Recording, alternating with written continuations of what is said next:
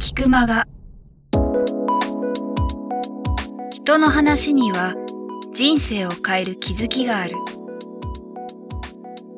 聞く間がは各業界で活躍されているゲストスピーカーの皆さんから人生を変えるきっかけを伺うインタビューマガジンです。人生のターニングポイントとなった出来事、物、人から日々大切にしている習慣や考え方などについて毎月あなたの明日に響くインタビューをお届けします。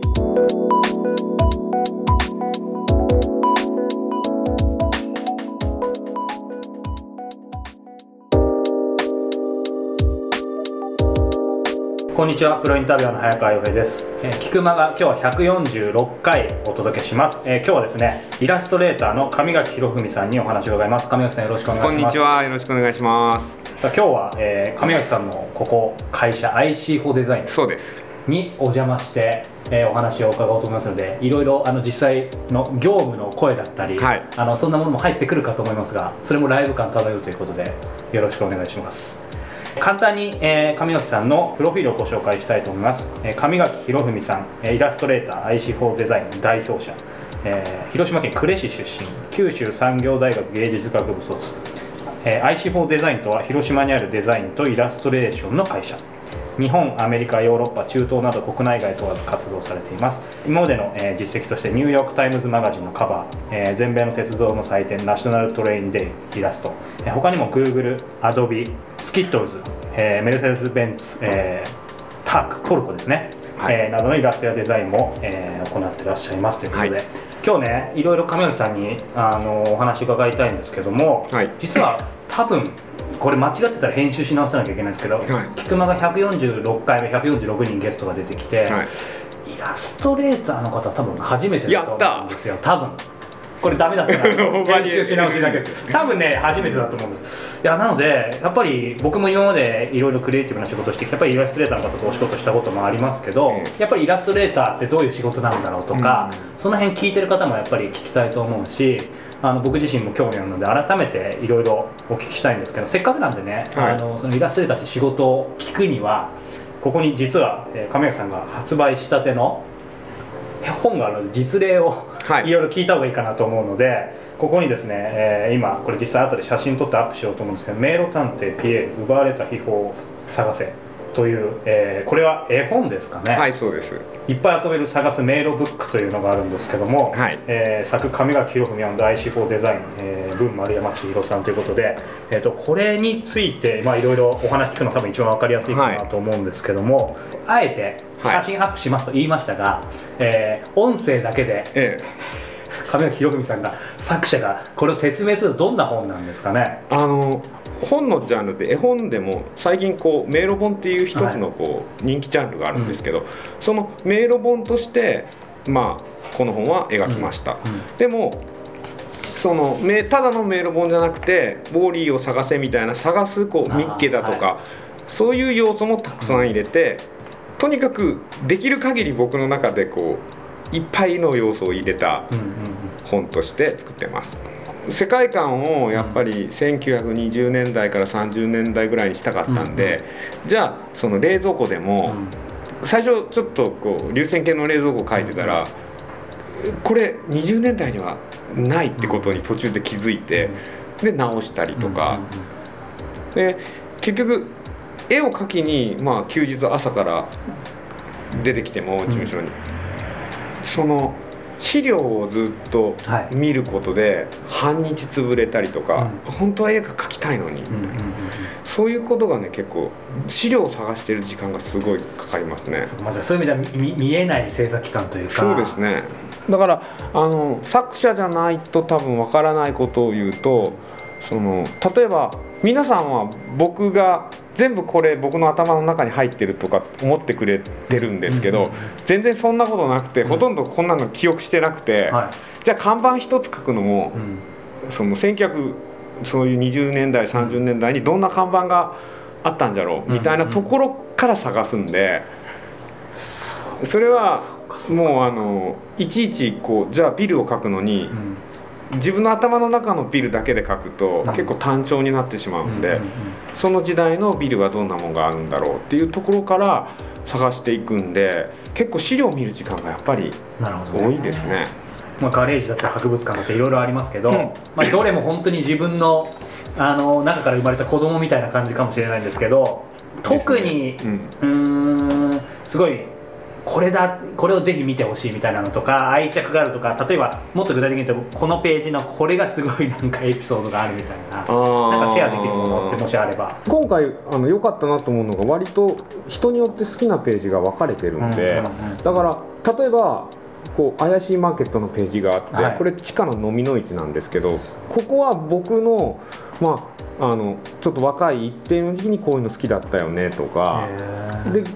賑やかな港町っていう港町を書いてるんですけど、はい、これはあのこれもやっぱり高校生の頃にとか中学生の頃に海外のこう小説を読んでた自分の好きなこう一時代の風景を描いてるっていうところがあるんで。うん、でおすすめするとしたら一番分かりやすいのは最初の、まあ、特にあの菊間がの、はい、そのリスナーの人に向けて言うと、うん、ガレージとかは、いっぱい共有できる部分があるんじゃないのかなと思ってて。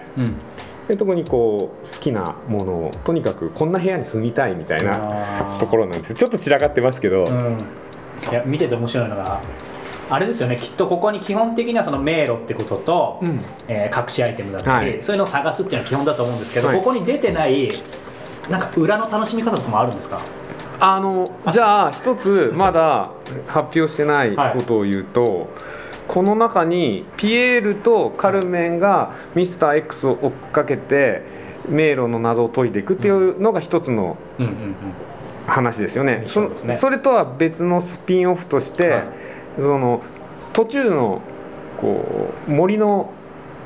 その世界があるんですけど、えー、不思議な森の村の中で魔法使いと出会うんですよ、はいうん、でそしたらその次のページからほぼ最後のページまでその森の魔法使いはピエールを見、ま、どどこかで見守っているっていうのが書き込んであったりとか、うん、それと全く違うこうストーリーとして、はい。あの博物館である絵を見ながら男の人と女の人が出会うんですよ。はいはい、でその人が次のページを行くと、まあ、街でデートをしてて、で次のカフェのページで結婚式を挙げてて、はい、でそれから新婚旅行に出るっていう、まあ、ストーリーがこの中に隠れているっていうのと、もう一つあって。博物館がまあこれはスタートなんですけど、博物館で、そのマント黄色いマントを着た男の人が、お金持ちの人から、そのまあ、とある探し物をしてきてほしいって頼まれるんですよ。でそれをその探し物をするための旅に出ると、次の町では物々交換してその探し物の紙とワンちゃんを変えたりとか、でその次のページに行くとその女の人がそのワンちゃんかわいいね、うん、私の花と解雇してくれないみたいな感じで、だんだんこうわらしべ長者みたいにこうブツブツ交換しながら、その探し物を。を見つけるっていうストーリーだとか、ちょっとしたそういうのを別のこうスピンオフとして入れてて、よく見るとその探し物がこのピエールのまあ、X の挑戦状みたいな感じで探し物のお題が出てくるんですけど、えー、それとこうリンクしてきたりとか、うん、そういうのがあってそれはもう本当に ものすごく見ないと分かんないかもしれないですけど、うん、いずれどっかインターネットとかで公開しようと思ってるんですけど、え。ー、これねあのー、お聞きしたかったんですけど亀木さん多分当然いらいろんなイラスト描かれてると思うんですけど、まあ、このピエールと、うん、あとこの今目の前にあるこれは何ですかね？これはレディオドライブっていうまあこれは自主制作なんですよ、はい、これはアメリカに進出するときに、はい、まあ、うちがこんなことできるっていうので、うんうんうん、自主制作1本作って、うんうんうんその発表したんですけど。そうなんですね。基本的に海外のこういうものを書く時っていうのは必ず海外行くんでしょ？う全然行きません。行けないっすよ。あの本当に海外から入っても、はいはい、1か月でこの仕事を、うん、開けてくれって言われて、行くと3日で行って帰ってきてもいいんですけど、その飛行機に13時間乗って行って1日滞在するのもったいないでしょ、そしたらもう基本的にその打ち合わせとかほとんどスカイプとかで終わってしまうんで、E メールと、そしたらあの納期、うん、今要は作業時間をたくさん取りたいっていうのがあるのと、うん、あとせっかく行くんだったら行って1週間ぐらいは痛いなと思うんで、ね、終わっていこうとか思うわけですよ、うん、実際にそこに行かないでかけるっていうのはすごいね。これね逆な発発想って逆になるんですけど、はいうん、本当に見た方がいいと思うんですで見て刺激を受けて自分の中に取り入れるのが一番だと思いますよ、うん、皆さんそうおっしゃるし、うん、でもあのジョージ・ルーカスが「スター・ウォーズ」作ったのってすげえど田舎で何にもやることなくて暇でしょうがなかったから外に出て星を見て想像して星の物語を作ったっていうんですよ。で僕リュック・ベッソンがあの「フィフス・エレメント」のパンフレットに書いてあるのも全く同じような田舎でっていうそれで SF を考えたっていうのを聞いてて、うん、僕全く一緒の発想だなと思ってて、はい、僕ね行きたいんですよ、うん、海外とか行きたいしアメリカとかもイギリスとかももう全世界いろんなところにゆっくり旅をしたいなと思うんですけど実際ここで広島で仕事しててそのデザインとかイラストの仕事してると。行けないじゃないですか、まあ、無理やり行って1週間で帰ってくるぐらいしかできないんで、結局まあ子どもの頃からそういう行きたいことを行けない代わりに自分で想像して絵を描くっていうところなんでそういうまあ発想のイラストレーターもいてもいいかなってとは思うんですよね。だから行き出すと僕が書けるかどうか分かんないですよ。だからもうある意味これはストレスのはけ口になってるっていうかもう行きたくて行きたくてしょうがないんだけど行けないから書いてるっていうのがあるんで。うん、あでもなんかそういうふうに落ちる。逆に分かんないですけど行ったり行ったり違うステージがあるのかもしれないですけど行ったらその作風みたいに変わる可能性はあるってことですかねうんあのやってみないとってところでしょうけど、まあまあ、その例えばトレインデーの時なんかは、うん、書く時は行ってないんですよ、うん、で入ってもそんなにアメリカなんて行って取材なんかしてる余裕ないんでその僕らの絵っていうのは時間がとにかくかかるので、うん、1ヶ月とか1ヶ月半とかも休みなしで夜もずっと描いてるような状態なんですよ。それでギリギリやっと納期間に合うっていう、そしたら見には行くんですよ、行ける時は。で特に予算があるものなんかはそれで行ってもいいいいでしょ？みたいな感じで会社のスタッフにお願いして。代表者として、ね、そうそう代表者として行かしてもらうんですけど、はい、そしたらやっぱりすごい刺激になって、絵は描きたくなるんですよ、うんうん、でも一番思うのがわやっぱ本物すげえっていう感じですよね。だから僕が絵で想像してたアメリカよりもやっぱ本物の生のアメリカはすごいやみたいな。それはいつも思いますね。だからそれを帰ってくるたびに、まあ、本物に負けない想像を膨らまさなきゃいけないなっていうふうに毎回反省してます。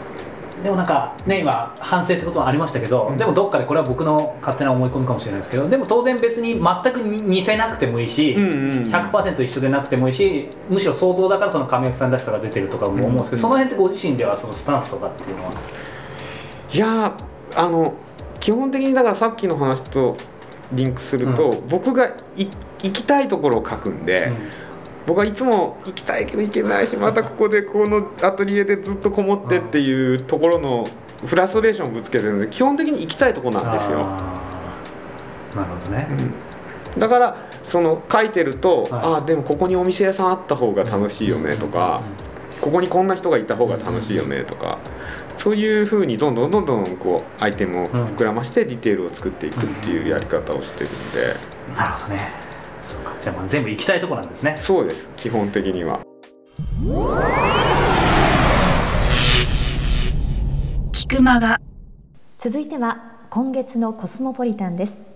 突然番組にお邪魔してしまいましたがお相手は私ゆきです。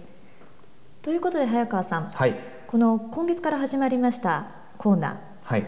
コスモポリタン。ということなんですけど、はい、これまずコスモポリタンというのは一体どういういきなり始まってますからね。なんでしょうか。まあシンプルに言うと、はい、あの毎月僕が世界を生きているですね、えー、人、まあ、大好きなことをしながら豊かな人豊かな人生を送り続けている人イコールコスモポリタンという定義を決めてですね、はい、えー、その人に直接世界各国に僕は飛んでインタビューしてその対談を毎月お届けしようっていう菊間がの世界バージョンっていうわけじゃないんですけど新たなコンテンツを始めました。そして3月末のゲスト。はい。今回はですね、はい、えー、3月末号のゲストはロンドンにいるですね京子ボースキルさんという方にインタビューしてきました。イギリスロンドンで。この方どういう方でいらっしゃってどういう活動されてるんですか？はいあの彼女ですね面白いのが、まあ、京子ボースキルさんっていうあれ日本人外国の方？ご主人がですね、ええ。ー、イギリスの方なんですね。で今ロンドンに住んでいて、はい、えー、とすごいのが子供2人育てながら、えー、と日本の伝統的な、ね、もので風呂敷、はい、風呂敷を、えー、すごくおしゃれなものに変えてですね、えー、デザインをして、えー、リンクっていうブランドを作って、えー、世界中にその風呂敷をインターネットを使って販売しているという。でその風呂敷がリンク風呂敷っていうんだけどすごい世界から注目を浴びている、うん、まあ、そんな素敵なコスモポリタン京子さんに、まあ、話を伺ってきました。コスモポリタンっていうのは、はい、あのなんだろう世界に出てる人にまあ話を聞くんだけどあの別にこれ聞いてる人に世界に絶対出ろっていう話ではなくて、うん、やっぱりそのコスモポリタンって僕はまあ実際会ってる人たちみんなそうなんだけど既成概念にとらわれてないんですよ。はい、実際会ってみるとみんな共通点があるんですよ。何でしょう？でこれはねやっぱり世界と日本両方を見る力を持っている。はい。うんまあ、当然海外に出てるから。でも出てるから逆に日本をよく見えてるってこととやっぱりさっきも言ったように既成概念にとらわれずに思考発想する力、うん、それと想定外を乗り越える力この3つをみんな持ってると思うの。うんでこれって、まあ、考えてみれば当然だと思うんだけどやっぱ世界出たらさ、はい、やっぱ日本とは全く違うものがいっぱいあるわけじゃん、ね、ぶち壊される。だから彼ら彼女らはそれを、えーまあ、半ば強制的に取り払われてその力を身につけてる。で何が言いたいかというとその力っていうのは、えー、と海外に行かなくても日本にいても絶対必要な力だと思うんですよ。でこれからやっぱり日本にいても世界をまあ、嫌顔でも意識せざるを得ないと思う。それは例えば雇用のね流入だったりそういうことを含めてもそうだし、まあ、僕自身もそうだけど逆に日本にいても世界でいろんなことができるし。その辺も含めてコスモポリタンのインタビューを聞いてまあ、これ聞いてる方ねポッドキャストの聞く意味ってよく分かってると思うんだけど聞いてみんなも僕自身も含めてコスモポリタンになろうっていうそういうコンセプトです。早川さんこのコスモポリタン、はい、私早速ホームページ拝見したんですけれども今回のこの京子さんですよね、はい、京子さんのページのところにすごく面白いコーナーがあって耳の付けどころっていうんですか？そうですね。あの、目の付けどころじゃないんですけどやっぱりこのインタビューのこういうところを聞いてほしいっていうところを、うん。まあ、うちの菊田自体が耳の付けどころで明日を変えるっていうのがコンセプトですから、えー、そこでまあ今回耳の付けどころっていうのをちょっと4つ挙げてます。でそのうちのね一つで、うん、美大出身なんだけれどもものづくりは好きではなかったと。なぜ物を売る仕事や風呂敷に惹かれていったのかというようなところがあるんですけど、これ京子さんの話は、まあ、ちょっと聞いていただくことにして、うん、早川さんご自身ももともとインタビュアー志望でいらっしゃったんですかね？今ねあのゆきさん言ってくれたように、はい、まあ、この京子さんも美大出身ながらものづくり好きではなかったっていうなんかクエスチョンマーク耳の付けどころにあるんだけど、うん、まあ、何が言いたいかっていうと僕自身もそうだけどもともとインタビュアー志望だったんですかとか言われるんだけど、えやっぱりあのいろんなこう紆余曲折があってさあるわけで昔それこそ小学生の時なんて何も考えてなくて、うん、ずっと僕はプロサッカー選手になりたいっていうふうに思ってて、ことあるごとに言ってるんだけど、はい、そこからプロサッカー選手になれなくてサッカーばっかりやってたから視野が狭いなと思った時に大学時代サッカーを一回離れて、まあ、世界そんな数カ国だけど旅出てさ。でなんか旅行代理店で働きたいなみたいなシンプルな 発想になってあ俺旅行代理店で働きたいんじゃなくて旅行したいんだって思っただけなんだけど、うん、でそこでやっぱりもう一回サッカーに戻ってサッカー選手になれなかったけどなんかサッカーのライターになりたいなみたいに時は2002年ワールドカップ日韓で盛り上がってたみたいな。でもそんな簡単になれなくて、まあ、とにかくマスコミ入ろうと思って新聞記者になっていつかサッカー書きたいなと思ってたけどやってるうちにサッカーよりもインタビューそのものが面白いなみたいになって。まあ、その後もいろいろ紆余曲折あり結果的にはまあ今インタビューっていう仕事にたどり着いたみたいなさ。何が言いたいかっていうと、はい、まあ京子さんもそうだと思うんだけど、えー、結局ねみんなも多分大好きだと思うんですけどスティーブ・ジョブズの言葉でさその全てはその点と点が全てつながって線になるみたいなさ、はい、そういう言葉ってあったと思うんだけど多分皆さんもそうだと思うんですけど、えー、今例えばすごいいろんな苦しいことだったりうんこれ何の意味あるんだろうなみたいな思うことって、うんうん、逆にでも振り返ると多分あこういう意味があったんだとかさ全部つながったことってきっとあると思うから僕自身も今進行形なんだけど必ずそういう逆に視点で行動してるとさ本当にそのつながる度がすごい深くなるからさより。きっと何か逆算して、えー、と順番を踏んで目標夢って叶うといいと思うんですけどでもそうじゃない人もいっぱいいるし僕も結構そういう逆算型のつもりだけど結果的にはむしろ逆で展開してってるからあのぜひね今回のインタビューもそうなんだけど、まあ、今ある状況たとえ何かつながってないように見えてもつながってるっていうことを踏まえてなんかみんな生きてほしいなというふうに思います。なんか今日は早川さんのエピソードもお伺いできたんですけれども、はい、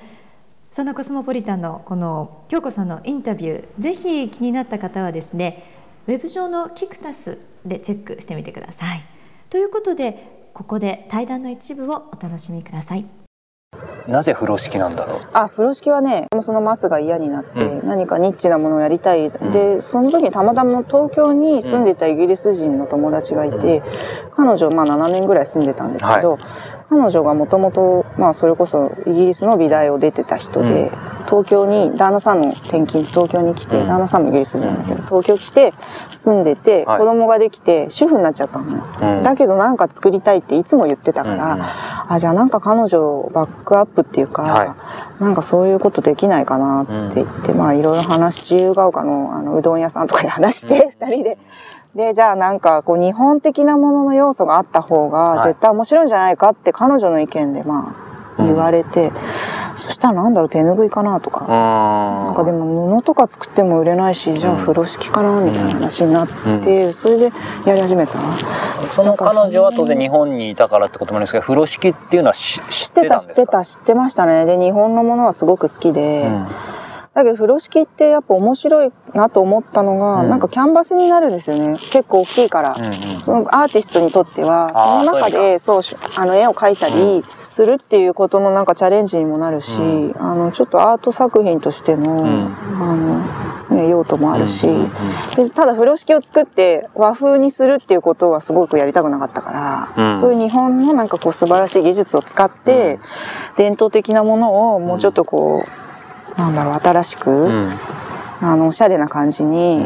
作り直したいなと思ったんですよね、うん、そうそうそう。それでニッチな世界で、うん、それが好きって言ってくれる人だけが買ってくれればそれでいいっていう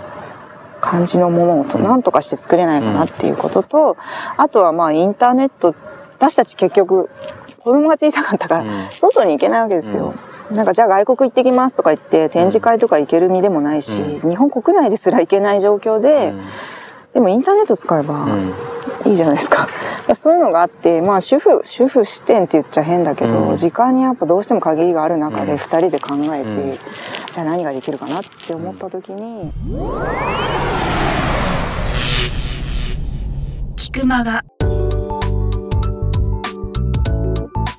今日の菊間がはいかがでしたか？鳥越俊太郎さんや渡辺美樹さんら過去にお届けした120人以上のインタビューはすべてウェブサイトから